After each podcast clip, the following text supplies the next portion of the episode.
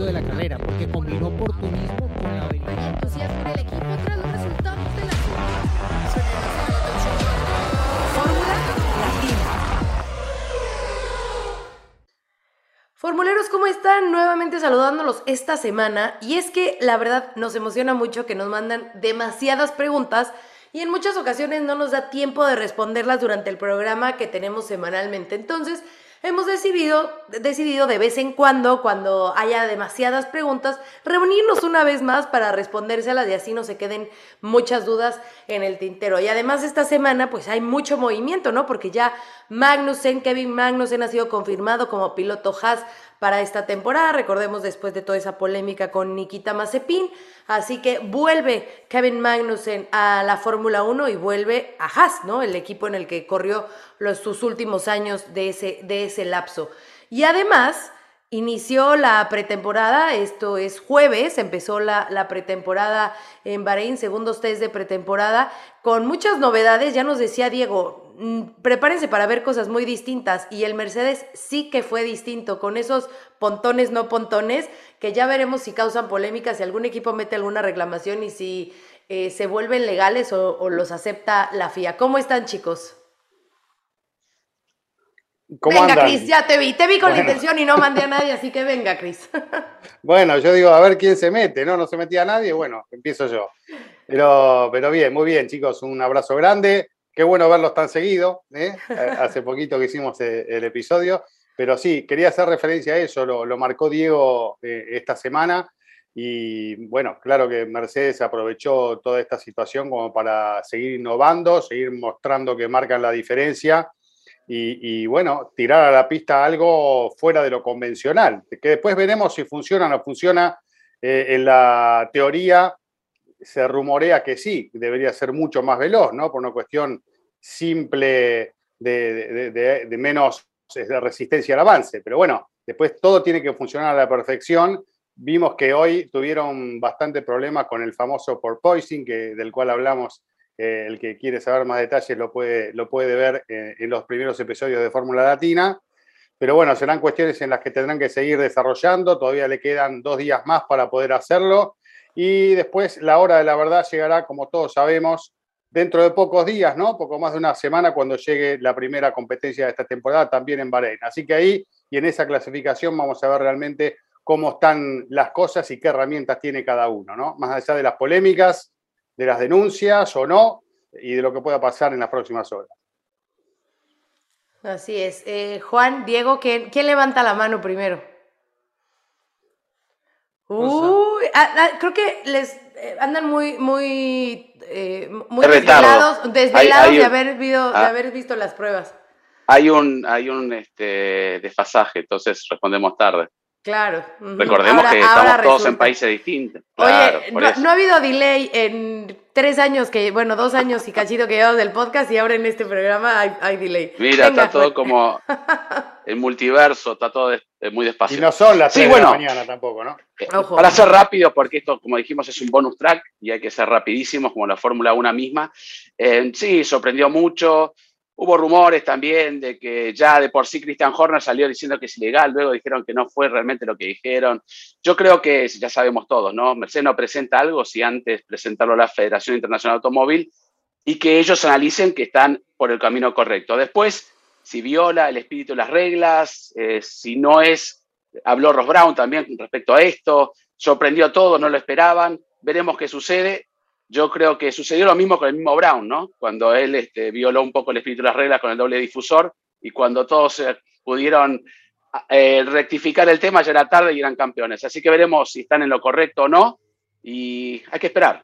Yo creo que Mercedes es un, lo dijo Binotto también, es un equipo con muchos profesionales, no van a hacer algo ilegal y gastar ese dinero para este, despistar o ver. También hay que ser realistas, tienen el, el coche anterior también. Así que veremos qué sucede lo importante es que todos quedamos así. Uh, así que, linda las pruebas.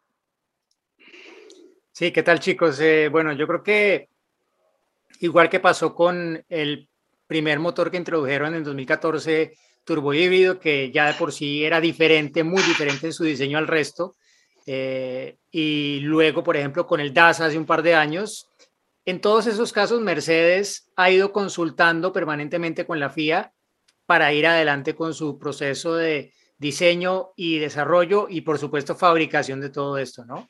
Y obvio, pues no lo van a colocar en el auto, sino en que realmente vale la pena, ¿no? Porque recordemos que aparte estamos en un periodo de restricción o tope de costos. Es claro que esta primera parte de la temporada probablemente se ha financiado de alguna forma con temporadas anteriores en las que todavía no entraba ese límite de presupuesto, ¿no? Porque recordemos que estas reglas fueron presentadas por primera vez en 2019 y inicialmente iban a ser las reglas del año pasado, luego se aplazaron, luego esto ya trae bastante trabajo y los equipos seguramente, los más grandes sobre todo, caso Mercedes, habrán podido aprovechar ese exceso de presupuesto respecto al resto antes de entrar en, los topes presupuestales para ir adelante con todo este tipo de desarrollos que obviamente pues marcan eh, una diferencia que se verán al cronómetro, sin duda. Los tiempos de los, de los test de este primer día en Bahrein pues, realmente no nos dicen nada, pero en el simulador está claro que eh, el coche con estas mejoras es bastante más rápido y seguramente pues es lo que veremos más adelante. También hay que decir que es cierto que algunas de las cosas que están viendo en las simulaciones luego en la realidad se ven perturbadas por otros factores. Por ejemplo, el porpoising que lo hemos visto de nuevo en este jueves en el Mercedes, pero lo hemos visto en muchos otros equipos, el Alfa Tauri con, con Gasly muy pronunciado, y los equipos todavía aprendiendo realmente cómo controlar este fenómeno, pero bueno, ya vimos que Mercedes, por ejemplo, el año pasado con eh, el recorte que hicieron en el piso eh, para de alguna forma eh, reducir la carga, controlar las velocidades de los coches, etcétera. inicialmente en el primer test de, de Bahrein iniciando esas pruebas estuvo perdidísimo Mercedes, eh, Hamilton saliéndose de la pista, etcétera. Llegamos a la primera carrera y dónde estaban. Así que, bueno, yo creo que está claro y no sé, mete un poco de miedo Mercedes con todo esto. Se temía y realmente pues lo están confirmando. Bueno, Había unos memes, eh, ¿no? Con una bolsa de arena, ¿no? El sandbagging famoso, este, con el logo de Mercedes, por los tiempos también de hoy. Así que es cierto lo que dice Diego. Paciencia, muchachos. Vamos a saber la verdad, por lo menos parte de la verdad el día sábado de la próxima semana. Exacto, después de, la quali. Y ya en el próximo episodio estaremos eh, analizando ya a detalle todo lo que fueron estos test. Así que vamos a lo que venimos y vamos a responder sus preguntas. Hola, ¿qué tal amigos formuleros? Mi nombre es Mario Cruz y les hablo desde la ciudad de Guadalajara, Jalisco, México. Mi pregunta es, ¿cómo va a funcionar el DRS en estos nuevos monoplaza? Saludos a todos y excelente programa.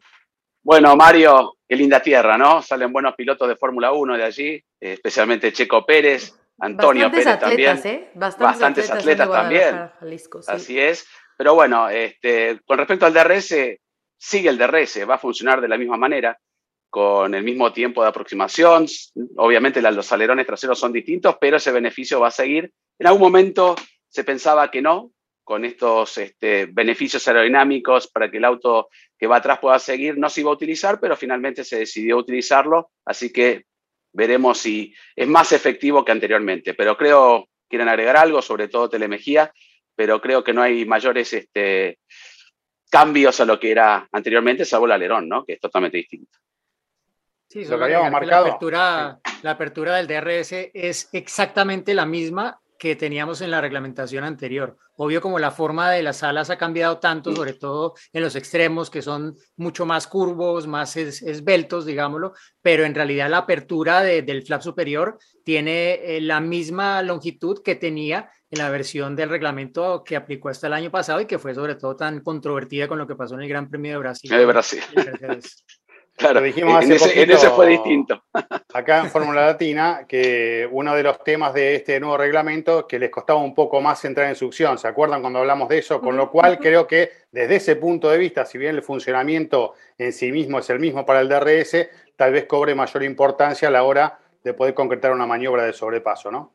Así es. Y, y muchos tenían esta duda desde los primeros programas, así que bueno, ahí está aclarada, DRS no cambia. Vamos a escuchar una más. Un saludo, eh, amigos de Fórmula Latina, gracias por escoger mi pregunta de nuevo.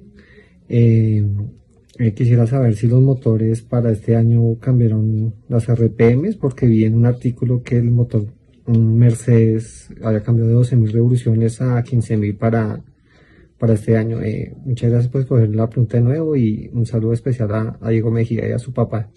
César, ¿qué tal? Un saludo hasta Colombia. Bueno, en realidad no, eso no ha cambiado. El eh, límite de revoluciones que marcaba el reglamento técnico de la Fórmula 1 para los motores es el mismo del año pasado que este, son 15.000 revoluciones. Ya que en carrera lleven el motor a un régimen más bajo es otro tema, que lo lleven a 12.500, a 13.000, etcétera. Pero el tope máximo realmente no, no ha cambiado y no se prevé que vaya a cambiar de aquí hasta que acabe este ciclo reglamentario de los motores en 2025. ¿Puedo agregar algo? Claro. Quiero saludar a Germán también, porque lo quiero mucho. Claro, claro. Esperemos que, que, sí nos esté escuchando Germán y si no que Diego le Siempre, siempre nos escucha, siempre nos ah, escucha. Es nuestro fan número uno. Bueno, Germán, muchos saludos. Eh, tenemos pendiente la invitación a, al señor Germán y al señor eh, Rouco también, así que González Rouco, así que vamos a, ¿Cómo no? concretarlo. A Cachito también, saludos a, a, Cacho. ¿eh? Vale, bueno, pues vamos a escuchar otra de sus preguntas. Saludos formuleros, mi nombre es Carlos. Actualmente la Fórmula 1 está incorporando un combustible con un 10% de etanol y en base a una anécdota en la que Daniel Richardo decía no saber qué tipo de combustible usan, me gustaría saber qué combustible usa la Fórmula 1, cuál es su octanaje y quién lo produce para cada una de las escuderías. Saludos desde Australia, formuleros.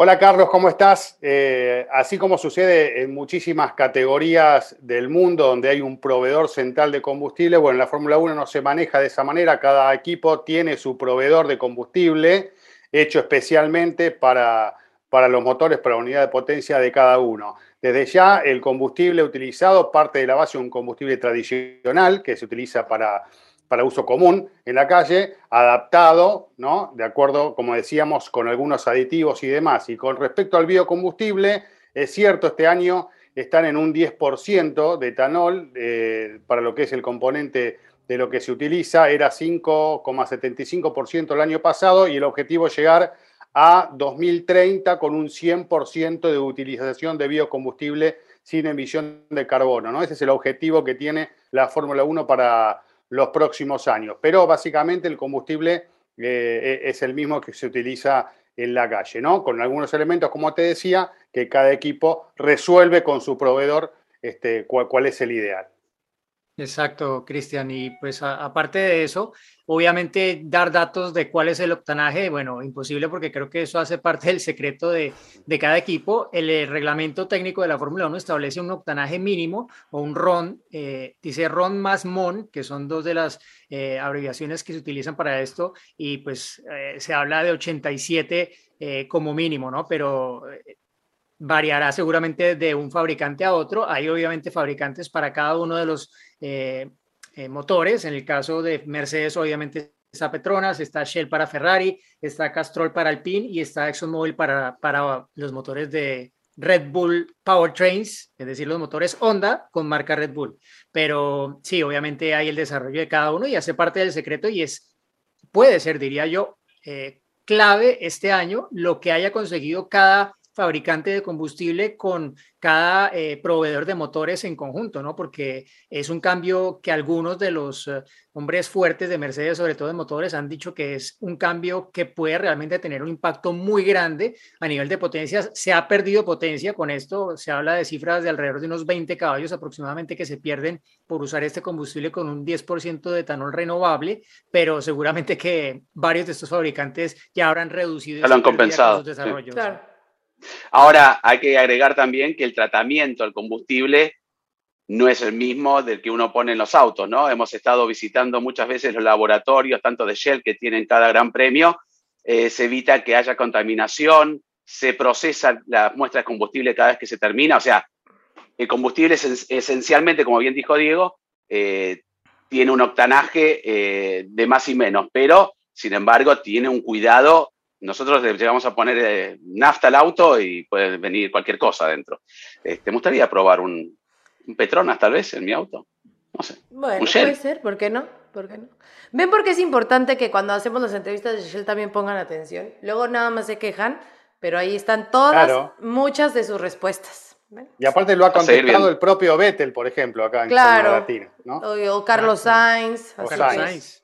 O Max Gunther también, eh, lo vamos a tener, ojo. Sí, sí, sí, Max Gunther va a estar pronto con nosotros, así que bueno. No para que hablando de combustibles, sino de otros temas. De otros temas, sí, sí, pero- Eh, pero bueno, chicos, pues esas son las preguntas que tenemos que se habían quedado. Eh, tratamos de escoger las que más se repiten para que se vayan respondiendo todas, pero bueno, recuerden mandárnoslas cada domingo en redes sociales, en Instagram, en Twitter. eh, mándenlas y estén atentos para que cuando les mandemos mensajito directo, ustedes ya manden su, su video y así participen con nosotros. Bueno, chicos, que disfruten de su ¿Puedo fin de mandar algo? formulero, ¿sí?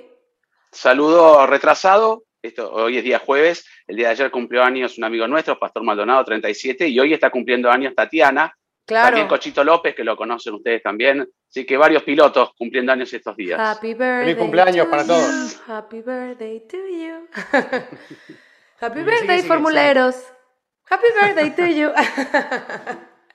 bueno, chicos, eh, feliz fin de semana y los mejores deseos para, para Pastor, para Tatiana y.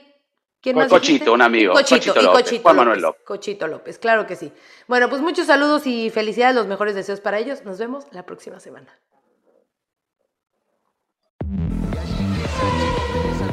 adelantamiento de la carrera, porque combinó por